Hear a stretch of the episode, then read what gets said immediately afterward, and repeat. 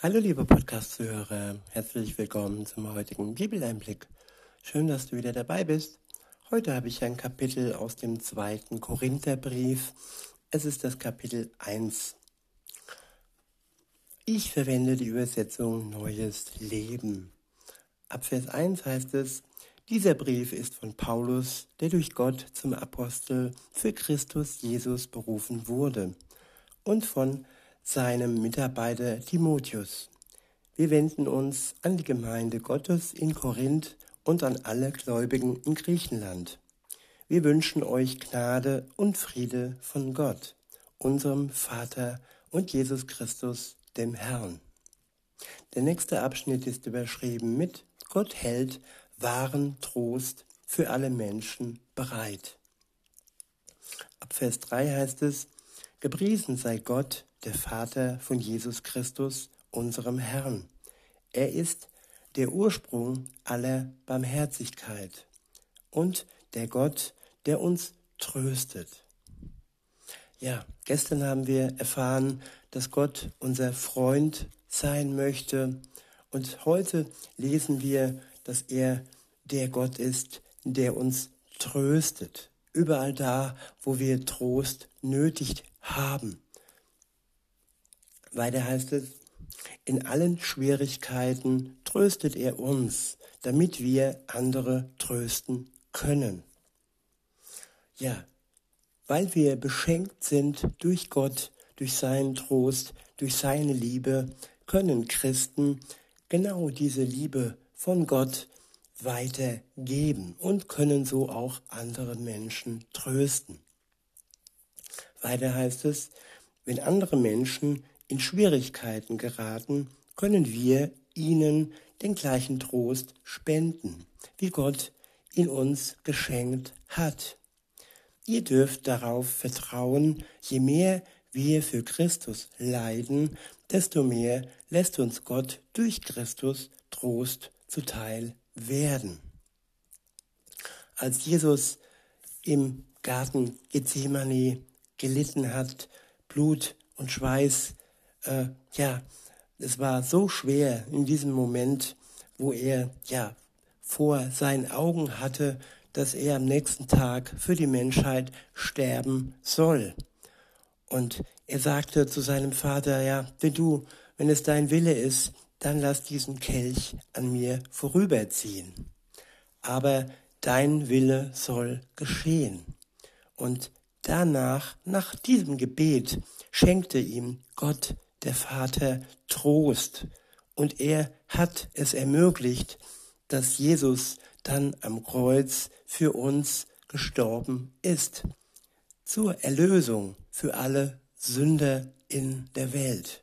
Für jeden Menschen, der einsichtig ist und der einsieht, dass er ohne Gott nicht in den Himmel kommen kann. Ohne Erlösung, ohne Befreiung von seiner Schuld.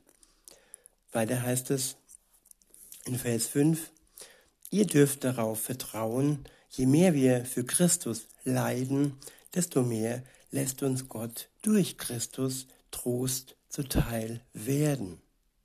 Wenn wir also von Kummer und Sorgen niedergedrückt sind, so ist es zu eurem Besten und zu eurer Rettung.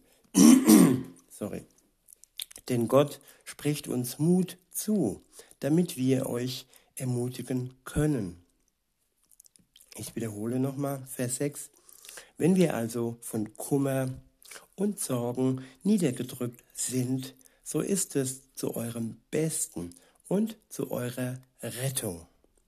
Kummer und Sorgen, ja, sie begleiten uns unser ganzes Leben lang, so wie auch Jesus bis zum Tod mit Kummer und Sorgen äh, unterwegs war.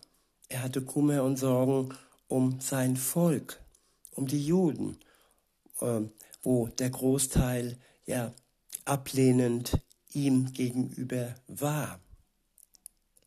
Und am Ende wird dieser Kummer in Freude umgewandelt werden, auch für uns. Weiter heißt es, denn Gott spricht uns Mut zu, damit wir euch ermutigen können. Ein Christ ähm, ist nicht mutlos. Er bekommt immer wieder und wieder neuen Mut zugesprochen. Das durch das Wort Gottes und das aber auch durch den Geist Gottes, der in jedem Christen wohnt. Weiter heißt es, dann könnt ihr geduldig das Gleiche ertragen, das auch wir durchmachen. Denn wir sind sicher, dass ihr zwar leiden müsst, aber auch von Gott getröstet werdet. Liebe Freunde, ihr sollt wissen, welche Schwierigkeiten wir in der Provinz Asien aushalten mussten. Wir haben wirklich Vernichtendes erlebt, so dass wir schon glaubten, nicht mit dem Leben davon zu kommen. Wir haben dem Tod ins Gesicht gesehen. Doch auf diese Weise haben wir gelernt, nicht auf uns selbst zu vertrauen, sondern auf Gott, der die Toten auferweckt.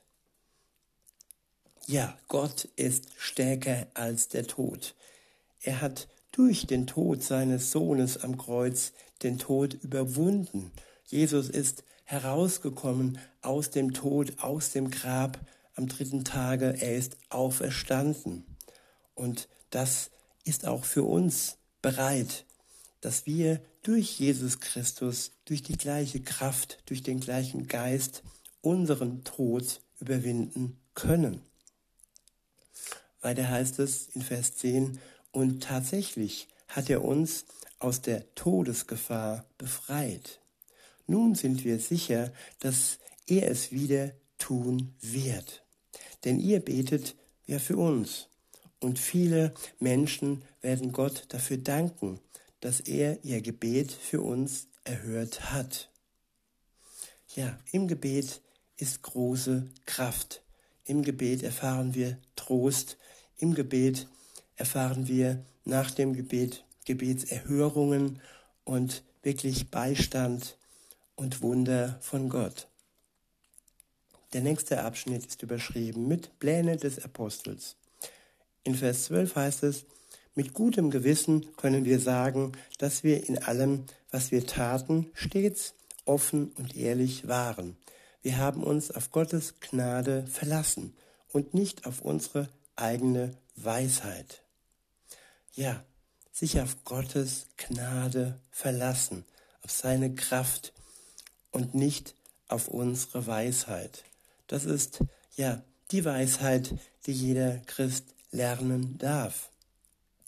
Weiter heißt es, so verhielten wir uns bei allen Menschen und ganz besonders euch gegenüber. Meine Briefe waren immer direkt und aufrichtig. Sie enthielten keine Andeutungen zwischen den Zeilen und nichts, was ihr nicht hättet verstehen können. Eines Tages werdet ihr uns hoffentlich ganz verstehen. Wie es ja schon zum Teil der Fall ist, dann werdet ihr an dem Tag, an dem Jesus, unser Herr, wieder kommt, genauso stolz auf uns sein, wie wir jetzt auf euch. Da ich um, eure, um euer Verständnis und Vertrauen wusste, wollte ich euch doppelt erfreuen. So wollte ich auf dem Weg nach Mazedonien und dann noch einmal auf dem Rückweg bei euch Halt machen und euch besuchen. Danach hättet ihr mich auf den Weg nach Judäa bringen können. Nun werdet ihr fragen, warum ich meine Pläne geändert habe. Stand mein Entschluss vielleicht noch nicht fest?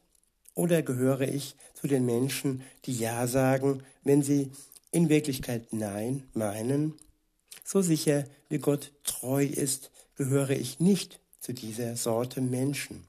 Mein Ja bedeutet Ja, weil Jesus Christus, der Sohn Gottes, nicht zwischen Ja und Nein schwankt. Ihn haben Timotheus, Silas und ich euch verkündet. Und er ist das göttliche Ja, die feste Zusage Gottes. Ja, bei Gott gibt es kein vielleicht. Es gibt entweder das Ja für alle, die sich ihm anvertrauen, die ihm vertrauen, die ehrlich sind mit sich und ihrer Schuld und die von ihm die Vergebung, das große Ja zugesprochen bekommen oder eben das Nein Gottes für die, die äh, ja, sich Gott zum Feind machen und dann am Ende erkennen müssen, dass ja ihre Stärke nicht ausreicht und Gottes Gerechtigkeit, sein Gericht über sie fallen wird. Weiter heißt es, denn in ihm erfüllen sich alle göttlichen Zusagen. Deshalb sagen wir Amen, wenn wir Gott durch Christus ehren. Amen bedeutet ja, so ist es. Es ist ein klares Zustimmen von Gott, von seinem Wort. In Vers 21 heißt es, Gott allein befähigt uns und euch fest für Christus einzustehen.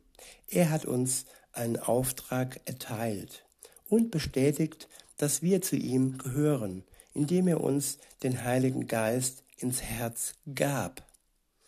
Ja, der Heilige Geist ist das Ja Gottes in unserem Herzen.